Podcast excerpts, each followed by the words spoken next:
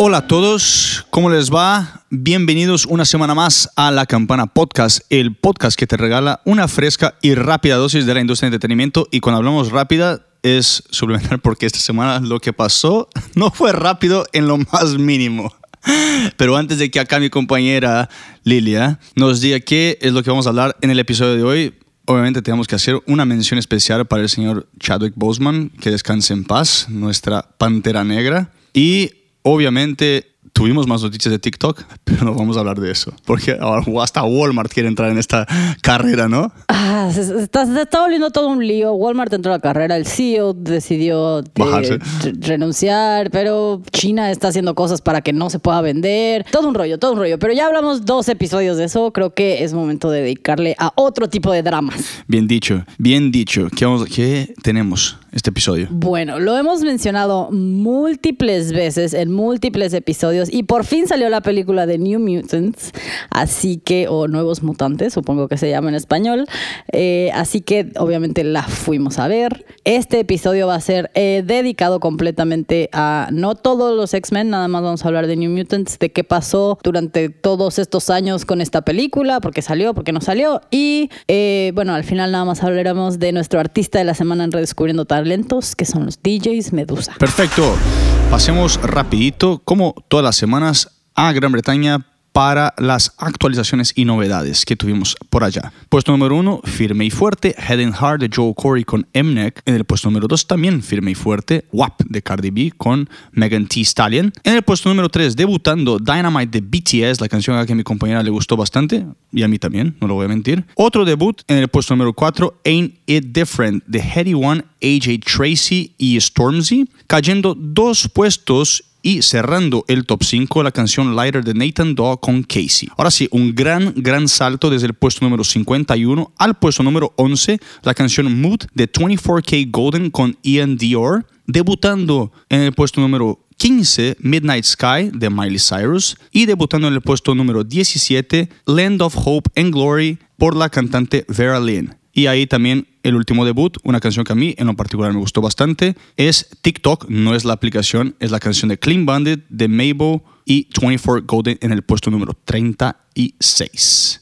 Así que, señorita Lilia, te doy el micrófono para que nos digas qué tuvimos este pasado fin de semana de estrenos. Bueno, la música de esta semana, hubo muchísimos estrenos de álbumes y, bueno, como siempre, sencillos, eh, pero la selección de álbumes de esta semana, empezando con el, que es como nombrado el mejor eh, disco de esta semana, es Georgia Ann Muldrow as Giori, con Mama You Can Bet. Tenemos un disco de G. Morton con Gospel According to PJ. PJ Morton as Gospel According to PJ Ok. básicamente. Eh, un nuevo disco de Disclosure que se llama Energy, Elliott Smith con el disco Elliott Smith, Katy Perry con Smile, Luna con Renaissance. Y una de las bandas que tuvimos aquí como Redescubriendo Talentos, Lovely the Band con Conversations with Myself About You. Y Metallica con la Sinfónica de San Francisco con su SM 2. Interesante, ¿no? Uh, emocionante, emocionante. Excelente disco. Pero no era sorpresa. Yo estaba esperando que me hicieras el comentario porque te vi los ojos. Está muy emocionada. Así pues, si no han visto el video de Jason Momoa hablando de la canción que escuchó también de esta Metallica, vayan y búsquenlo porque es, o sea, ¿Por qué no, me, no- por qué no me sorprende lo más mínimo ver a Jason Momoa con los dedos? ah, emocionadísimo porque le mandaron una canción antes de que saliera el disco y, o sea, tienen que buscar eso en el internet, por favor. Y bueno, los sencillos de esta semana tenemos a Ross con Kelani con Take You Back, Illenium con Nightlight, Surfaces con Sail Away, Keith Urban con Tumbleweed, Ghost Main con AI, The Neighborhood con Pretty Boy y en lo latino tenemos a CNCO con Beso y De La Ghetto con Nicky Jam con Sube la Music. Sube la música, así se Sube llama. la music. Ah, listo. Ahora que están conociendo ese spanglish ahí, sube la music. Pues oye, y bueno, ¿qué te gustó a ti esta semana? No he escuchado mucha música, no te voy a mentir, no les voy a mentir, ¿no? A los que nos escuchan, pero eh, me fui un poquito a lo electrónico. De la canción de Disclosure con Kelani y Sid se llama Birthday. Eh, está buena, No es de lo que más me gusta de, de Disclosure, pero está buena. Y de la misma opinión, tengo una canción de Rudimental, que a mí en lo particular me gusta mucho ese grupo, con Anne-Marie y Tion Wayne. La canción se llama Come Over. Yo no sigo sin saber específicamente cuáles son mis comentarios sobre este disco de Disclosure. Como que a ratos me gusta y a ratos digo. mm, no Escuché dos canciones, no Entonces, te puedo mentir. no sé, también recomendado porque es Disclosure, no, pero yo les voy a recomendar, obviamente, bueno, ni siquiera debería ser recomendación. Este es el disco de Metallica y es la canción de Call of Cthulhu. Entonces, esa es la canción, mi recomendación. También voy a meter ahí otra recomendación de un artista que no es tan grande como todos los que solemos recomendar o decir, pero ese artista se llama Mitch the Hero. Si me siguen en redes sociales han visto que he estado mucho sobre él y su canción se llama Swerven. Ok, la tendré que escuchar también. Escúchenla, escúchenla. Igual, como siempre, todas, toda esta música, nuestras recomendaciones personales y demás van a estar en nuestra playlist, La Campana Playlist. Perfecto, señorita. Pero ahora sí, pasémonos a lo que también es una telenovela mexicana. El drama. No, decinos hablar de drama, porque esta película de Nuevos Mutantes, vamos a, a cortarle pedacito por pedacito que es lo que pasó, así como si fuese un pedazo de pizza. Porque la verdad, estuvieron, hay pizza para muchos años. Para Así- muchos años. Así que, señorita, Bueno, empecemos, empecemos con un poco de historia. Para todos, todos ustedes fans de los cómics y de Marvel y demás saben, o espero sepan, eh, que todo el, el rollo de copyright o de quién es dueño de qué, que si Spider-Man está en Fox y no sé qué, en Marvel ha sido muy complicado y han vendido y recuperado y que si Disney, y entonces es todo un rollo. Nada más muy general para, para que tengan un poco de, de, de- historia sobre los X-Men en general. Bueno, Marvel eh, en los 80s les fue muy bien como cómics, ¿no? Estaban así top. En los 90s empezaron a tener varios problemas, eh, un poco como efecto dominó, empezado porque siete de sus artistas con más premios y demás, como siete de sus artistas más reconocidos, se fueron de Marvel para empezar su, propio su propio Image Comics.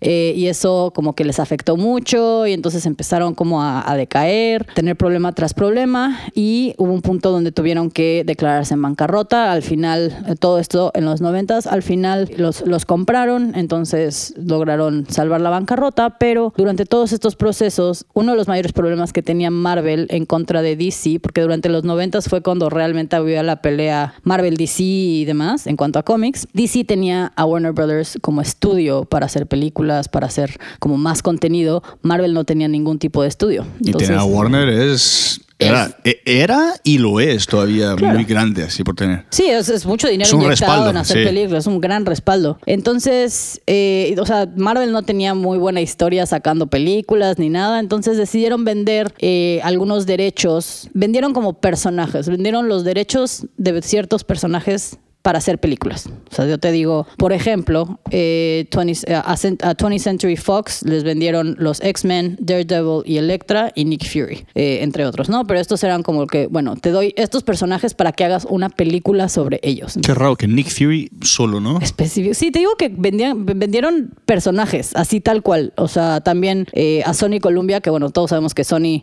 eh, tiene a Spider-Man, pero también como personajes en su momento les vendieron a Thor, a Ghost Rider, a Luke Cage y a Black Panther. Uy, Ghost Rider, Nicolas Cage. Una película. Excelente película también. Me había olvidado de ella. Sí, sí, excelente película. Pero, por ejemplo, Black Panther fue de las primeras que recuperaron para hacer su película, la- su película nada más eh, de Black Panther. Pero bueno, es, es todo una- un rollo de, de, de copyright y demás. Pero bueno, eh, desde los noventas, Tony Century Fox tiene los derechos para hacer las películas de X-Men. Y hemos visto N cantidad de películas de parte de Tony eh, Century Fox. Pero también, como les mencionamos hace muchos episodios, creo yo, porque ya vamos como por el 30. Sí, sí, 30. Sí, vamos por el episodio 30. 20th Century Fox eh, lo compró Disney Plus. Bueno, Disney, ya, eh, mi, mi- mi Disney. lógica me Disney dice Disney Plus, Plus. Pero bueno, lo compró Disney al final del la- el año pasado por 71.3 millones de dólares. Y con esto, pues bueno, compraron obviamente los X-Men, Fantastic Four y como que todo lo, lo demás que, que tenían. Sí, obviamente con toda esta compra Disney, pues ya veremos cómo afectó la película New Mutants en específico, pero pues sí, obviamente ha habido pláticas que si los X-Men van a entrar al, al mundo, al mundo cinemático de Marvel, si van a ser parte del MCU, si Fantastic Four le va a tocar otro reboot, a ver si en la tercera es la vencida logran hacer una buena película. Pero en general hay discusiones de que van a, a rebotear todo X-Men y todo, y, y todo Fantastic Four. Más bien a rebotear todos los mutantes, excepto a Deadpool, básicamente. Esos son como los chismes que hay y lo que dicen, a ver si es cierto. La verdad, bueno, ahí nosotros ya tuvimos nuestra pequeña discusión, por decir así, que a vos no te gustó el, el Cuarteto Fantástico, las primeras. Ninguna. A mí, a mí la primera, no les voy a mentir, me, me pareció buena, con Jessica Alba y Mm. con Chris Evans. eh, la segunda sí es, o sea, el primer reboot, por decir así, es... Es- Pésimo. ¿Hablas de Silver Surfer? No, no, el, No, el- ese es el reboot, el reboot. con Michael B. Jordan. Ah, sí, esa es mala, mala. Eh, esa es la, la última, 2015 creo que fue. No es ¿Tan la linterna verde. no es la linterna verde, pero es mala, mala, mala, como ella sola. Bueno, antes que entremos de esto, ¿Electra o Linterna Verde? ¿Cuál es la peor? Linterna verde, pero Electra ahí está, ahí está. Yo no he Digo, visto nunca he sido muy, muy, muy, muy fan de Jennifer Garner para empezar. Ok. Pero en general no. Tampoco Daredevil fue así como. Me acuerdo que cuando la vi, tenía como 13 años o hace mucho tiempo. Este. No, o sea, no fue así como ¡ah! la película, pero fue como, eh, eh, ni mala ni buena, ya sabes. Es que pero pena- Electra sí fue así como que estoy viendo. Eh, Es que Ben Affleck o la tira bien o la tira mal. Es mejor, que es mejor director que, que actor, en mi Eh, opinión. Ajá, es de esos que o tiene una película maravillosa o es como, ¿qué estás haciendo aquí? Así como Batman, en mi opinión. En mi opinión, no voy a entrar en discusiones de Batman. Ya lo haremos en su momento cuando salga la película. Porque ahora volvimos, o porque estamos hablando de Marvel. Porque sí, hoy estamos hablando de Marvel, así que este sí, no, eh, Electra está creo que ahí en, en la lista de, de muy bajas. Pero sí, ojalá y hagan un buen eh, reboot de- del Cuarteto Fantástico. Hay buenos nombres que los fans quieren, A como John Krasinski y Emily Blunt para los dos personajes principales, que Ah, podría ser interesante. me gusta. Con Zac Efron ahí, con la, la antorcha humana. Como la antorcha humana. Y John Cena, obviamente como La Roca. Obviamente. ok. Pues una roca. ¿Por qué no pones a la roca como la roca? No, porque es, eh, eh, por- no sé, ya, ma- Ya, más... Ya, no entremos más en esos temas. DC y Marvel de... Ok, ya, vamos. Arranquemos. Dejémoslo ser. Dejémoslo ser. Pero bueno, ya. Hablando específicamente de la película de Nuevos Mutantes, por si no sabían o no son fans de, de- de los X-Men o demás, esta película lleva años en desarrollo, en grabación, en, en- en reescribirla, en grabarla, en que sí, sí, si no. O sea, realmente empezó en 2014 cuando Josh Boone, que es el director, que también es el mismo director de eh, A Fault in Your Stars, que en español se llama... Bajo la misma estrella. Bajo la misma estrella y Stuck in Love, que no sé cómo se llama en español, pero es una eh, comedia romántica también. Acabó de grabar eh, Bajo la misma estrella en el 2014 y se puso a escribir el guion para los nuevos mutantes porque tenía esta idea y demás. Eso es 2014-2015 2015 van y le, le presentan la idea eh, y el proyecto a Simon Kinberg, que es el productor de los X-Men en general. Es aceptada en el 2016, por ahí de marzo, se empieza a ru rumorear, no sé si está bien sí, dicho, rumores. rumorear, ah, rum rumores, el rumoreo. Eh, el gocipeo. el gocipeo. Eh, empiezan a, sobre quiénes iban a ser los, los actores y quiénes iban a estar y quién no, y ya bueno, a finales de año los confirman. La grabación tal cual pasa entre julio y septiembre del 2017, o sea, ya lleva tres años en desarrollo. Y bueno, esto no, es, no está tan mal. Sabemos en general que las películas pueden tomar años en desarrollarse, en- si estamos hablando desde empezar a escribirla hasta empezar a grabar, pues es tres años no sería tan grave. No, y encima también como es un como el género de superhéroes a veces tiende a tener un poquito más de pues tienen que perfeccionar ciertas cositas ahí, entonces es, es, entendible, es comprensible que se tarden, se tomen su tiempo. Claro, y, como dices, están, están hablando de, de- superhéroes que ya existen en cómics, y estás hablando de, de- de copyright y de propiedad intelectual, entonces se vuelve un poquito más complejo. Pero bueno, terminan de grabar en septiembre de 2017, empiezan a editar, eh, todo maravilloso, pero empiezan a posponer poco a poquito. Originalmente iba a salir en, eh, bueno, en enero del 2018, o sea, meses después de que acaban de grabar, anunciaron que iba a salir en febrero del 2019. O sea, iban a, a tardar más o menos un año editando y demás. Tiene muchos efectos especiales y lo que quieras. Pero bueno, la, la fecha de Deadpool 2 coincidió y dijeron, híjole, creo que Deadpool le va a ir mejor. Mm, sí. y No, decidieron es- eh, empujarlo. fue, fue, fue una, ¿cómo se llama? O sea, la hicieron bien. porque- No, por supuesto, tienes una secuela como Deadpool. O sea, Deadpool a la primera le fue muy bien. Obviamente, Sí. Deadpool 2 no, le, no les convenía empujar esa. La empujaron a agosto de 2019, pero también chocaba con Dark Phoenix en su momento. Entonces decidieron volver a empujarla. Ahora, durante todo esto, ya que habían puesto agosto 2019 y demás, Disney empieza todo. O sea, ya están todas estas negociaciones para comprar 20th Century Fox y obviamente eso lo empujó todavía más, porque pues entrando Disney y siendo una película que todavía no estaba terminada o que todavía no se publicaba o que no se ponía en el cine o demás, no se estrenaba, era la palabra que buscaba, este, eh, pues empujó todavía más y más hasta que finalmente, ya que se acabó la, la- la adquisición, Disney dice, ok, abril 2020 y bueno, todos sabemos lo que pasa en el 2020 y finalmente la iban a poner en video on demand, decidieron que no y que sí iba a estar en Disney Plus y no, y hay chismes que igual ahorita vamos a entrar más en detalle, pero finalmente se estrenó este último fin de semana, eh, finales de agosto, así que tres años después de que la acabaron de grabar, lograron estrenarla. Y ahí les va toda la historia. Ay, madre mía. O sea, eh, uno, uno, uno lo lee y lo lee la intriga es tan grande que hasta mucho, o sea, uno de los comentarios que tengo acá, y lo iba a hacer al final, pero lo hago ahora, es que creo que nosotros compartimos de eso, es que muchos les causaba más intriga verla por el tanto tiempo que se tardó en salir que por el mismo si eres fan de los X-Men o lo que sea. Claro, sí, por supuesto. O sea, ya estaba anunciada para principios del 2019. Y, y, y, pues, o sea, y eso lo anunciaron en el 2018, anunciaron así como, ah, sí, espérense unos meses y ya, y luego otra vez, y luego otra vez, y luego otra vez. No, pues sí es como, oye, ¿qué pasó? Siendo que el primer teaser fue en 2017.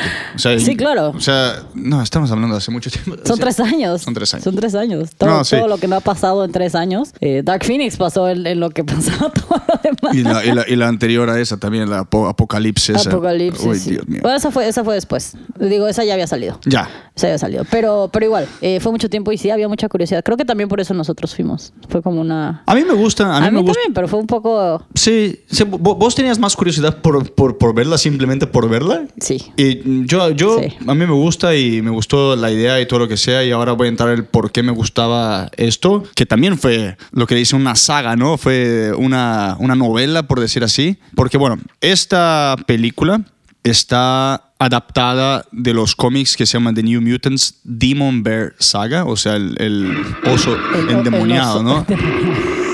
El Suena oso demo- el, el- el oso demoníaco. Demoníaco, eso. Eh, que fue creada en 1982. O sea, óyeme, a mí diciendo sobre esto de comic books, acá mega nerd. ¿Quién acá. lo viera? ¿Quién lo viera?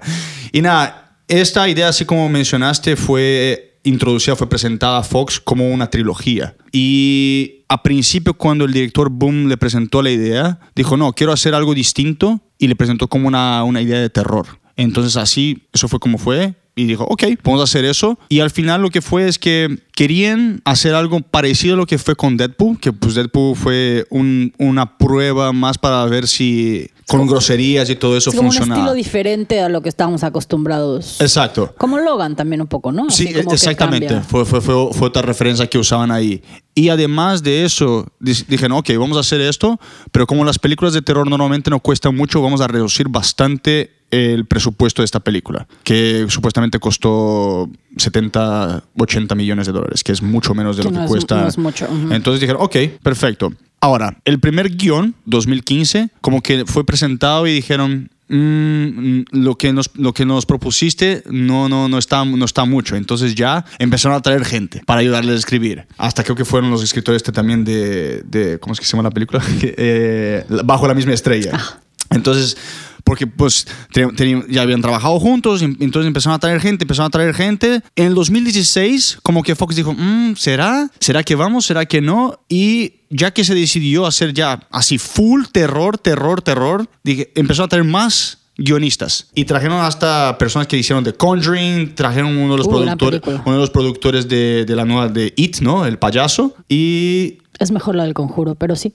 La primera. Sí, sí. Porque ya después. Es que esas secuelas de, de Solo terror- vi la primera. Es que esas, esas, Solo no ver secuelas. esas secuelas de terror. Dios mío. Anabel también. Bueno, en fin, no, no estamos hablando de eso. Luego hablamos de terror. Y bueno, está hay mucho debate de esas cosas y mm, fueron ahí y no quisieron implementar. Hay mucho de... de- de- se tuvieron que hacer tanto y hicieron una rueda con más de 10 personas, con todo lo que trajeron el director, su, su, su guionista, más personas de, de- que hay de Fox para decidir, ok, vamos, tenemos que hacer esto. Y lo que fue es que pasó de ser full terror a ser algo más adaptado. Sí. Entonces, al final de cuentas, se dicen que querían hacer, o sea, querían tirarla. Dijeron, no, no, vamos, a hacer, vamos a empezar de cero. Y que supuestamente, aunque, empeza, aunque si empezaran de cero, iba a costar menos que costó Dark Phoenix, por ejemplo. Interesante. Entonces hay mucho, hubo, hubo, hubo mucho, hubo mucho o sea, uno, uno, uno más o menos se imagina, los que acompañan todo eso, se sabe que cuando están trabajando con estudios tan grandes, el director y el guionista tienen libertad creativa, Pero hay muchas opiniones. a- sí, porque si no, si, no, si no eres el principal, o sea, si, si no eres el director Steven Spielberg o esos muy grandes, obviamente te van a, te van a opinar. Sí, van a tener opiniones de esas sugestivas, ¿no? Así de, y yo nada más te voy a, voy a poner esto en la mesa y ahí, ahí tú sí lo tomas o no. Y creo que al final, justo como lo que dices, eh, terminó, porque todo esto pasó, el tiremos a la basura, sí, no, va, antes de que ni siquiera empezaran a grabar. Entonces creo que fue como de estos que pasa mucho también en el cine, que fue tan sobrepensado y tantas opiniones y como que tanto, como trabajo sobre trabajo que se termina de- desgastando un poquito, ¿no? Sí, no, y al final de cuentas, no, no, no sé qué piensas, porque, bueno, muchas de las preguntas que se generaron acá en todos los artículos que leí es que la adquisición de Disney perjudicó el, o sea, el producto final de la película, porque al final de cuentas fue la- el debate fue terror es material de Disney. Bueno, pero ya llegaremos a Disney. Ahorita podemos comentar de Disney. Tú sigue con tu, con tu larga historia de cómo llegamos ahí. No, literal- literalmente fue eso, o sea, terminaron de hacer esto y estaban debatiendo si iban a, si iban a hacer otras tomas y no, y al final de cuentas, pues como, así como dijiste, eso fue grabado, grabado en el 2017 y pues los actores pues ya estaban un poquito más grandes, entonces, pues... Sí, o sea, bueno, sé, sé que cuando estaban grabando también eh, él hizo mucho énfasis, o sea, usó muchas técnicas eh, de películas de terror, así de los ochentas, como usar esta, eh, como este material plástico en las paredes para que como que apareciera la gente, o sea, como cuando un monstruo va a aparecer a través de la pared, Sí. ubicas, así como... Sí, sí, que te empuja Como que más o menos. ajá, hizo como muchas, muchas técnicas así. Y al final sí terminó siendo una película de terror. Sí. Eh, pero sí, como dices, Disney, o sea, no sé si nada más sea. O sea, creo que fueron muchos factores, porque después de todo esto, lo que, de, lo que dices, eh, en algún punto le dijeron así como, ¿sabes qué? Sí, regresa y vuelve a grabar las escenas que quieres grabar. eh, hazla más de miedo. O sea, hazla más de terror, como tú, quer- tú querías, como originalmente. Porque durante la grabación lo frenaron un poquito. Y le dijeron, bueno, está bien, ve y vuelve a hacer tus, tus regrabaciones y vuelve a hacer tu reshoot y hazla tan de terror como quieras. Pero no sé si nada más Disney. O como dices, el, el factor de que esta regrabación iba a ser en el 2019, son dos años después. Y para la edad que tienen todos los actores, dos años se notan, ¿no? Sí, o sea, exacto, si porque- tienes 35 a los 37, igual y no se nota tanto la diferencia, pero todos son, están en sus 20, si no me equivoco, todos están por ahí. Sí. Y dos años se notan mucho como para tener una o dos escenas en las que sean mucho más grandes. Exacto, porque supuestamente los personajes querían hacerlos como algunos en la transición de adolescentes hacia sus primeros años entre los 20 y pues sí, obviamente como unos poquitos años, o sea, se puede notar. Se puede notar mucho la diferencia. Y no vas a usar una técnica como hicieron en Irishman para hacer esto con Sí, gente no. joven. O sea, No, no, es mucho dinero Se para. visto terrible. No, y es mucho dinero al- eh, que, que no hace falta. También otro de los cambios importantes creo que fue el hecho de que Apocalypse le fue tan mal, eh, porque según también lo, que- lo, que- lo que los hizo cambiar mucho eh, en- la película fue, al final de Apocalypse sale una escena post créditos en la que se habla de Essex Corporation, que se supone que iban a ser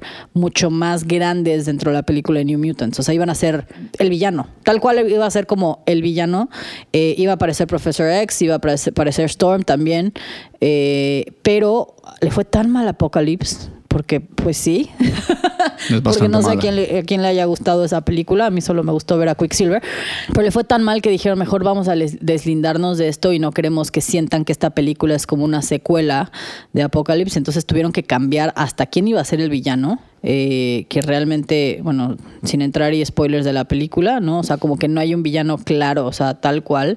Eh, lo único que sabían era que, por ejemplo, tenían que mantener, justo como dices, el oso demoníaco, porque pues Está- es, está- parte es de, base. es parte de y tenía que salir. Pero tuvieron que cambiar justo eso. Y esta película iba a ser en los 80s y al final lo tuvieron que hacer como en, en hoy en día. eh, que bueno, no, no les afectó tanto en cuanto a tecnología, estaban ahí en medio de la nada, pero, pero sí cambiaron, por ejemplo, eh, los personajes. Entonces eso es algo más que, que afectó durante la grabación, que tuvieron que cambiarlo.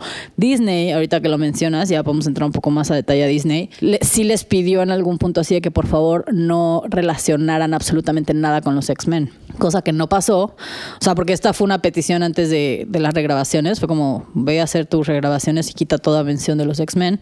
Nunca pasaron, entonces no, no las eliminaron. Sí hay, hay dos, tres menciones. No está completamente ligada, pero hay dos, tres menciones de los X-Men. Entonces también de ahí surgen los chismes de que quieren hacer a los X-Men parte del El mundo cinemático de Marvel. Sí, como que al final de cuentas esta película como que yo creo que salió antes de que entremos acá a hablar de la película en, en- en sí.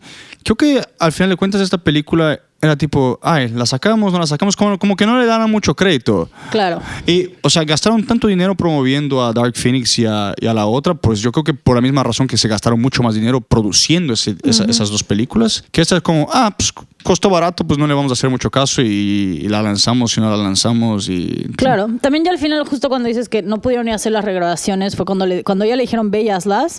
Eh, una, él ya estaba grabando The Stand, que es otra una serie, la, la serie siguiente en la que está trabajando, y sus dos editores principales se fueron con él a hacer esa serie. Mm. Entonces dijo, bueno, está bien. Agarró a otro editor, porque ellos ya estaban ocupados, otro editor, y fue el que sí modificó. Y él mismo habla de que regresaron a terminar de editar la película un año después. Y, y estas últimas ediciones que hicieron para este, para este lanzamiento, hasta él mismo dice así como es que vimos cosas que no habíamos visto, que no nos gustaban o que sí nos gustaban. O sea, regresar a editar una película un año después es difícil. Y es regresar- ¿Es bueno malo? No sé. O sea, es bueno porque, como dice, ves cosas que no ves antes y que puedes mejorar, pero malo porque si hay cosas que quieres regrabar, pues ya no hizo. Eh, Exacto, porque encima son imágenes que se grabaron en 2017. Claro. Entonces, o sea, eh, eh, fue todo un lío y nosotros nada más quisimos acá explicarles un poquito el proceso porque literalmente es, para nosotros fue interesante el conocer toda esa historia porque... O sea, de tantas cosas que pasan en el mundo del entretenimiento, esto fue uno que, ya sea lo que sea, si va a ganar dinero o si se va a pagar o no, es interesante saber cómo funcionan a veces las cosas y cómo todo este lío que involucra estudios y la creatividad y propiedad intelectual funciona muchas veces, sobre todo en el mundo de los superhéroes. Sí, claro, y como, y como dices, había- hemos mencionado como con otras películas, como si Mulan se iba a ir a, directo en video, o sea, directo en video on demand o no, y demás. O sea, esta, por ejemplo, tuvo el, una aparición, cuando la cancelaron, bueno, cuando suspendieron el cine, apareció en como cómprala antes en Amazon y Disney Plus y desapareció a las tres horas. O sea, fue como, sí, no, la ponemos, sí, y al final creo que es lo que dijiste, fue como, ya, la sacamos. Ya, si se abren los cines o no, pues ya este, la sacamos y si quieres ya ahorita ya empezamos a hablar un poco más sobre nuestra opinión. No sé que si la hayan visto o no, no vamos a dar spoilers. Eh, pero, así que digas muy bien rankeada, no está. No, no, no. Igual, no es tan mala. O sea, yo he leído críticas que, literalmente dijeron, esto es horrible, es la peor película de X-Men, es una de las peores películas de superhéroes. La verdad, no. Tampoco. O sea, no sean exagerados. Yo, yo creo que para arrancar con estas opiniones acá y después nos pasamos un poquito a, a- a los números para finalizar, es que mi, la mejor la- la- mi opinión coincide mucho con lo que dijo IGN, que es la parte de los videojuegos, que literalmente hace preguntas. Ok, ¿es suficientemente de terror? No. ¿Es melodramática lo suficiente para hacer una película para jóvenes adolescentes? Tampoco. ¿Es mala? No. ¿Es perfectamente mirable, por decir así? o no, mirable no existe, ¿no? Eh, No, pero, pero entendemos el punto. O Aquí, sea- aquí estamos para inventar palabras. Exacto. O sea, todo- tiene un flow muy bueno que arranca, eh, arranca un poquito lento y después va mejorando. Es lo que a mí me pareció. Sí, yo estoy de acuerdo. Eh, bueno, tenemos varios personajes. Yo principalmente no soy muy fan de Macy Williams. O sea, no soy como, wow, o sea, no, no me parece la mejor actriz. Y en esta película también me parece medio, mm. me gustó que son caras frescas, fuera de ella, que es como la más famosa, y tal vez Charlie Heaton, eh, que salió en Stranger, se hizo grande por Stranger Things. Pero fuera de ellos dos, los demás son caras frescas, Sí. digamos, que a mí me gusta, porque pues llega un punto que si sigues viendo las mismas y las mismas y las mismas. ¿Qué les pasa, por ejemplo, a Charlie Heaton? Lo, lo ves como Stranger Things, a Macy Williams la ves muy Game- en Game, Game of Thrones. Thrones. Entonces, caras nuevas es bueno. Pero sí, creo que mi conclusión es de la película es, tiene sus, buenos, sus momentos buenos, tiene sus momentos malos. Eh, Creo que los momentos malos tienen que ver con guion, o sea, con frases y con la forma en la que dicen las cosas, que ya después de, todo esto que sabemos y toda esta investigación y saber que hubo 10 escritores y que se estuvieron metiendo y demás, dices, tiene sentido, porque cuando le metes tantas manos y tantos reescribirles, pues de repente se te van cosas como frases ahí que, que ya cuando la ves toda la película y, y la ves completa, si es como, ay, esto no se oye tan bien, o sea, esto pudo haber sido mejor. Y creo que los malos momentos tienen mucho que ver con guion, pero de ahí en fuera me pareció buenas actuaciones, o sea, nada, nada maravilloso, pero, pero buenas actuaciones. Como dices, para ser considerada creo que de terror le falta, o sea, sí no me parece una película bonita, preciosa, de rosas, pero tampoco me parece una película de terror. No, a mí no me asustó en ningún momento, o sea, no tuve ningún susto.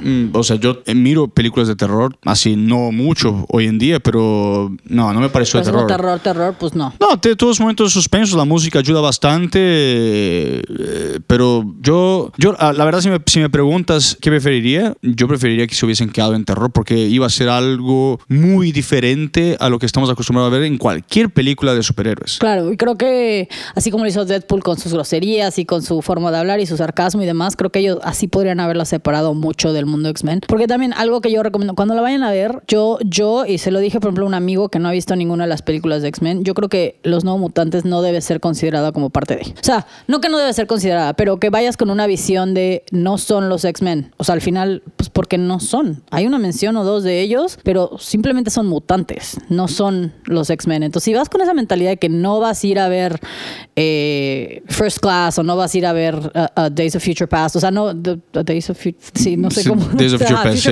sí la dije bien.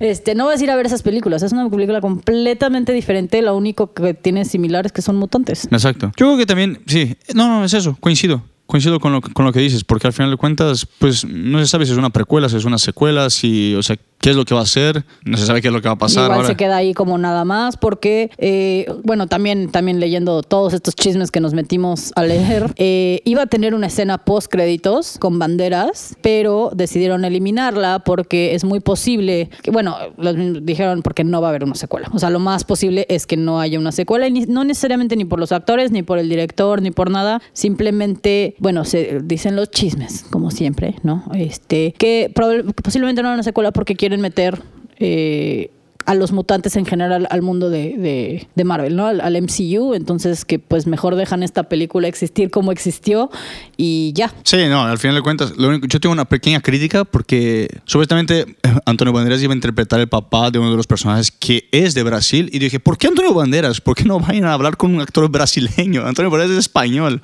no tiene nada que ver si quieres hacer un... una- porque lo hicieron también en contratar gente, o sea, contratar a un actor brasileño para ser el personaje brasileño y así de la misma manera un- una actriz que representaran los Native Americans acá. Sí. Entonces, el único raro fue que contrataron una brasileña para ser una rusa, pero de ahí en fuera.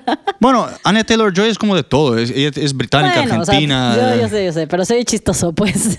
Sí, pero al final de cuentas o sea, hicieron tan buen trabajo en el casting como que ok, Antonio Banderas es un actor excelente, pero es, Eh, pero es bueno. español. Pero Entonces, bueno que no lo logró al final. sí, al final de cuentas hay mucha. No nos vamos a meter tanto en la parte de las secuelas porque, bueno, pues ahí eh, vamos a ver qué va a pasar. Eh, Yo personalmente no creo que hagan nada. yo, a o sea, no como secuela de tal. Seguro vuelven a usar a los, a los nuevos mutantes, pero no creo que hagan ningún tipo de secuela. Mi, mi, mi esperanza acá es que hagan algo y coincidan con la hija de Wolverine que sale en la película de Logan. Yo creo Mm. Que eso, eso, eso sería un poquito... Sería algo fresco porque daría una nueva cara a lo que es un... Podría ser un universo nuevo. Claro. Puede ser un universo nuevo. Pero sí, estoy, estoy muy de acuerdo acuerdo contigo en la parte de, de inclusión de personajes, porque y justo buscaron a una, una, una actriz eh, que fuera Native American eh, y buscaron a un brasileño que fuera un brasileño y pues les quedó bastante bien. o sea, al final, porque no se trata de incluir por incluir, que es algo que, que, que a mí me molesta muchísimo de las películas y demás, que así, ah, necesitamos tener a, a un personaje negro porque que tenemos que incluir. Es como, no necesariamente, simplemente si el personaje es brasileño, que sea brasileño. Así de Exacto. sencillo. Si la si, si ella es este rusa, bueno, que tenga ahí algo este ruso, porque también le sale bien el acento ruso. Sí. Este, Sí. o sea, sabes que simplemente es como seguir con lo que son, ¿no? No es como meter por meter. Eh, hablando de acentos, el, el, o sea, el Charlie Heaton acá, con, puede hacer un acento de Kentucky, pero el tipo es de Gran Bretaña, me pareció excelente. Es excelente su acento, le queda muy muy bien. Sí, se me había olvidado comentar eso y se me olvidó comentarlo cuando salimos de la película. Eh, Hace un excelente acento. Yo no tenía idea que era británico, así les debo. Yo tampoco, pero o sea, no me imaginaba que fuera Kentucky tampoco, pero le sale muy bien. Muy bien sale muy bien. Y bueno, acá para concluir este temita, eh, no les fue tan mal. O sea, obviamente no es mucho de lo que estamos hablando, pero para las épocas de hoy se considera bien. O sea, teniendo una proyección entre 8 y 10 millones, acá en Estados Unidos hicieron 7. Y eh, juntando con lo que hicieron en 10 territorios internacionales, fueron 2.9 millones. O sea que ahí van. Una película que costó, así como les mencioné, alrededor de 70, 80 millones, pero como no se esperaba mucho de esto, eh, vamos a ver qué es lo que va a pasar. Todavía están muchos cines por abrir y todos operando, op- operacionando obviamente con capacidad reducida. Yo difiero un poco en, en- en tu opinión. Creo que no les ha ido tan bien como esperaban. Porque esperaban un. ah, Bueno, antes de que hubiera pandemia, esperaban 20 millones por lo menos. Y pues no llegaron ni a la mitad. Ahora, sí faltan muchos cines por abrir, pero ya está abi- abierto más del 60%. Pero aún así, o sea, porque las, las capitales más grandes que son Nueva York, Los Ángeles, no está. Eso literalmente lo dijo yo, lo leo y, y lo dijo hasta la, la propia señorita de Disney, acá una, una representante de Disney. Dijo bueno, sí, yo solo estoy dando mi opinión No, no, yo sobre sé. que creo que no les ha ido tan bien como, como esperaban. Porque ellos mismos esperaban 20 millones. Yo creo que está, está muy, O sea, y por ellos mismos me refiero a Disney. Estaban muy positivos. Ahora, también esos, eh, o sea, esos 20 millones eran, eran antes de la pandemia. Claro. ¿no? Pero, pero sí, 7 millones el primer fin de semana, creo que no les fue tan bien. Pero igual, recomendamos que vayan a ver. Eh. No, igual, o sea, se ve que la gente, por todo lo que fue, fue a verla, al final de cuentas. Sea tu razón. Igual puede entrar en lo mismo que dijimos de Unhinged, que están yendo a verla porque es lo que hay para ver, ¿no? Porque es la, la razón de ir al cine o lo que sea. Digo, nosotros intentamos ir cuando no hay nadie en el cine, pero sí ya se ve más actividad. Y más en lugares donde, pues, este o regresaron a una normalidad muy rápido o ciudades en las que casi no hubo casos y demás, pues, pues la necesidad de ir al cine o de salir de sus casas, básicamente. Sí, así que nada, eh, si pueden irla, vayan a verla. O sea, es entretenida. Dentro de todo, a mí, a mí me gustó. Yo no la rankearía tan abajo en- entre todas las películas de X-Men. No, yo tampoco. Vi varios comentarios que es la peor película de X-Men y no estoy de acuerdo. Existen peores. Bueno, yo no vi Dark Phoenix, yo no puedo opinar porque cero me dieron ganas de verla. Es mejor que Dark Phoenix. Este, pero Apocalypse no me gustó mucho. Eh, Una de es que las- soy una- muy mala con los nombres, pero. Una de las de Wolverine no, es, es mejor que Ah, las de Wolverine's Origins no me gustó. La que es en Japón no me gustó absolutamente nada. Logan es punto y aparte, pero hay peores, creo yo. Esta es bastante disfrutable, no la pasas mal, no es muy larga, hora y media, me- si no me equivoco, algo por ahí. Sí, es cortita. Es cortita, no la pasas mal, tienes hasta sus risas y lo que sea. eh, Vayan a verla. Vayan a verla y saquen sus conclusiones si es que la Mirable, como dice aquí el joven. Mirable. Entonces, vamos a darle tres puntos de mirable. Venga. pues nada, ahora sí, pasémonos a redescubriendo talentos y a hablar en el mundo electrónico del trío. Sí, o- eh, vamos a hablar de Medusa, Medusa con Z, es un trío italiano eh, de música house que, bueno, se les atribuye un poco, digo, no tienen muchos años de estar haciendo música, son relativamente nuevos, pero han explotado eh, masivamente, aunque una vez más son de estos que han explotado y probablemente han escuchado sus canciones, pero no saben específicamente eh, quiénes son, como les suelen pasar a muchos eh, DJs en general, pero sí se les atribuye un poco que eh, gracias a ellos ha regresado la música house al, al radio diurno. Radio diurno. al radio diurno, este, porque pues no es, no es música, la música house en general no es música que escuchas en el radio porque es, pues no suele ser muy activa, además, o sea, no, no es cosa muy problema, pero ellos han logrado que, que poner varias de sus canciones en la radio porque les ha ido muy bien, eh, y bueno, tenemos a estos tres eh, italianos, Luca de Gregorio, Mattia Vilale y Simón Gianni. Sí, sí, espero haberlo dicho todos bien, espero yo no estar diciendo mal.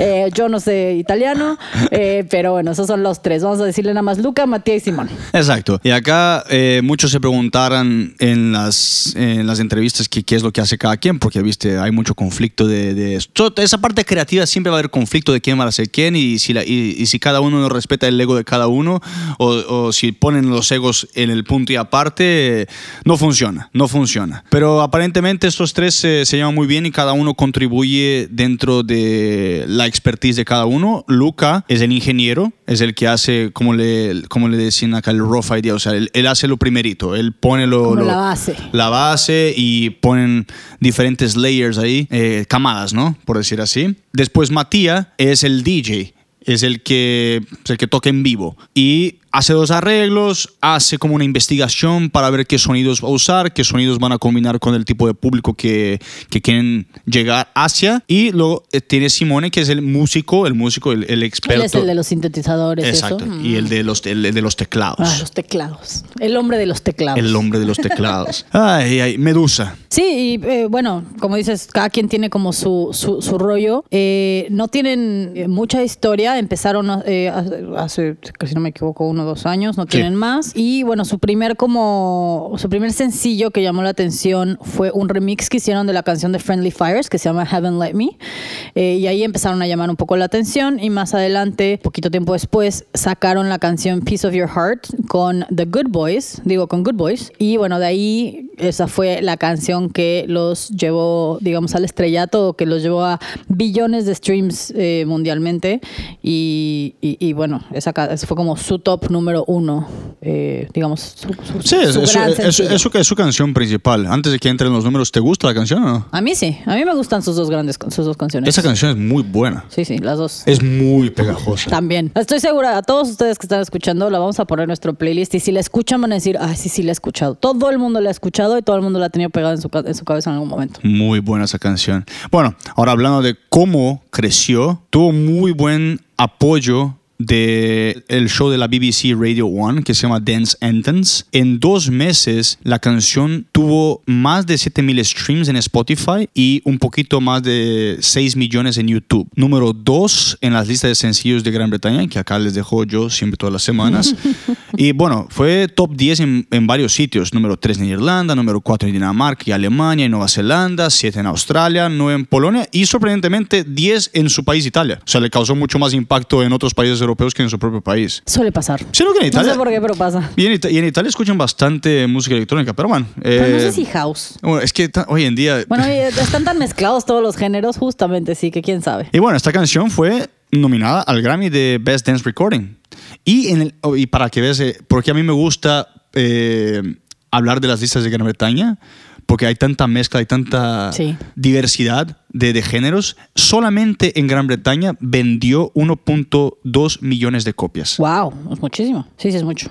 Sí, es, es justo, justo por eso eh, les damos aquí las, los, los, Las, los sencillos, las, listas. listas de Gran Bretaña porque suelen ser mucho más variadas y que es también lo que intentamos darles como música variada aquí, a diferencia de las de Estados Unidos que pues suelen ser un poco más lineales en cuanto, en cuanto a género. Exacto. Sí, bueno, y, la- y ahí la producción es buenísima. Eh, o sea, cómo, cómo, cómo le hicieron toda la historia de lo que fue, eh, está, está, está increíble cómo, cómo lo hicieron. Sí, o sea, ellos estuvieron en el estudio eh, con Good Boys y, y justo dicen que, o sea, que no, realmente, aunque tienen claro quién hace qué más o menos, cuando están en el estudio, pues normalmente están ahí como viendo a ver qué sale. Y justo estaban con, ell- con, con Good Boys y como que no, o sea, no estaban en el estudio esperando hacer nada así como, güey, fue como, pues a ver qué sale, no sé qué, como que sí estaban haciendo una canción, pero era como no sabían específicamente.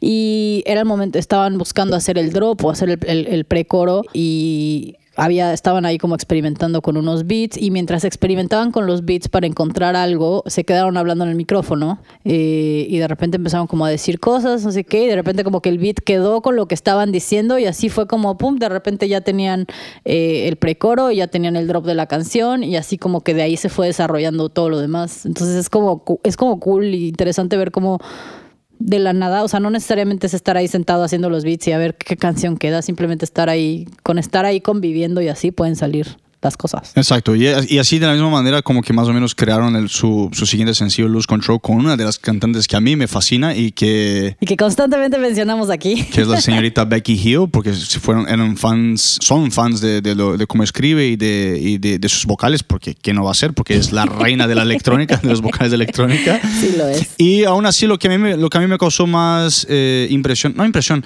lo que a mí me fascinó más es que dijeron, no, no, vamos a seguir en la misma línea de producción clásica, queremos implementar este estilo, queremos decir, este es el estilo de Medusa, pero vamos a hacer algo más pop. Y la canción fue un hit, no fue tan hit como, como la anterior, pero tiene No, muchísimos igual, números. igual entró en el top 40 de UK en la primera semana, lo cual no es fácil hacer. Hemos visto con varias canciones muy famosas que se tardan a veces más de una semana, pero pues sí, sí tuvo ahí su reconocimiento. Sí, no, y encima, bueno, eh, como no estaban planteando hacer nada, pues empezaron los tours muy rápido y no, no tuvieron, no tuvieron mucho tiempo de, de- de- de estar en el estudio para hacer, no- para hacer nuevas O sea, uno sabe cómo es la vida de los DJs si, uno lo acompaña, ¿no? No, y bueno, lo hemos visto con Martin Garrix, lo hemos visto con varios que tienen una canción que pega y pum, tienes un año de tours. fin.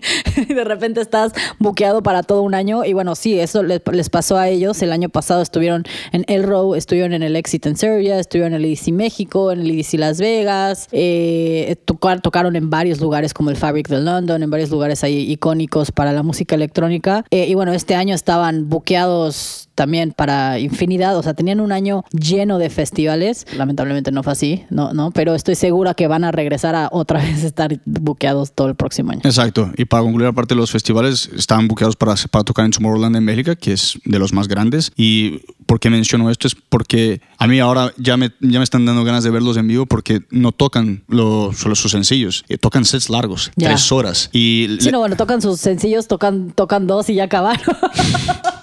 o sus remix ahí. La fiesta va así La original, el remix, el remix, el remix. Y luego la Luz Control, el remix, el remix. Y ya acabaron. 30 minutos, gracias a Dios. Porque encima. Listo, 10 minutos, pum, toma su cheque, chao. Oh, pero no es normal que, que, un DJ, o sea, aunque tengan poquitos singles y no toquen sus canciones, no es normal que toque tanto tiempo. Sí, no, y es, es lo bueno porque justamente le preguntaron qué es lo que hacen, ustedes dicen, no, no, todo depende de qué hora voy a tocar, con quién voy a tocar, qué palco voy a tocar, y eso es bueno porque al final de cuentas están metidos en sus raíces. Sí, o sea, ellos también hablan mucho de sus inspiraciones a la hora de hacer música. Luca y Simón tienen mucha inspiración en la música electrónica, escuchaban muchas Deadmau5, Daft Punk y así cuando, cuando estaban creciendo. Y Matías escuchaba mucho más música en Estados Unidos, raperos en Estados Unidos, mucho Eminem, aunque también tiene música electrónica, no como Solomon y demás, pero eh, tiene más este, inspiraciones. Y sí también dicen que su guilty pleasure es, es grabar con, con raperos, con todo y que están muy en la música house y demás, si tienen ahí un... un entonces posiblemente en un futuro podamos ver más eh, colaboraciones con al, algunos raperos en Estados Unidos o algo, o algo así, porque pues al parecer les gusta. Pero pues nada, o sea, mm, literalmente no tenemos que preguntar. Tienen, tienen dos canciones que son muy buenas y las vamos a meter en la, en la playlist. eh, y ahí, ojalá y saquen canciones eh, diferentes y mejores con otros audios, con otras voces. Pues lo que está interesante también es la forma en la que ellos producen, porque ellos mismos, como el sonido Medusa, que lo explican, porque no es como cualquier DJ, es, eh, son como melodías progresivas, que creo que también tiene mucho que ver con, con las voces, pero con un bajo un poco como oscuro y según ellos está inspirado como en el, en el under- en la música más como underground, así como en estos bajos underground. Entonces, pues es una combinación interesante, como dices, de los vocales con bajos mucho más fuertes. Exacto, y de ahí también viene el origen del nombre Medusa, porque es como la diosa un poquito más obscura de la mitología griega. Mm, interesante, eso no lo sabía. Sí, eso lo, lo, lo- lo agarré ahí. Ahí, detallito.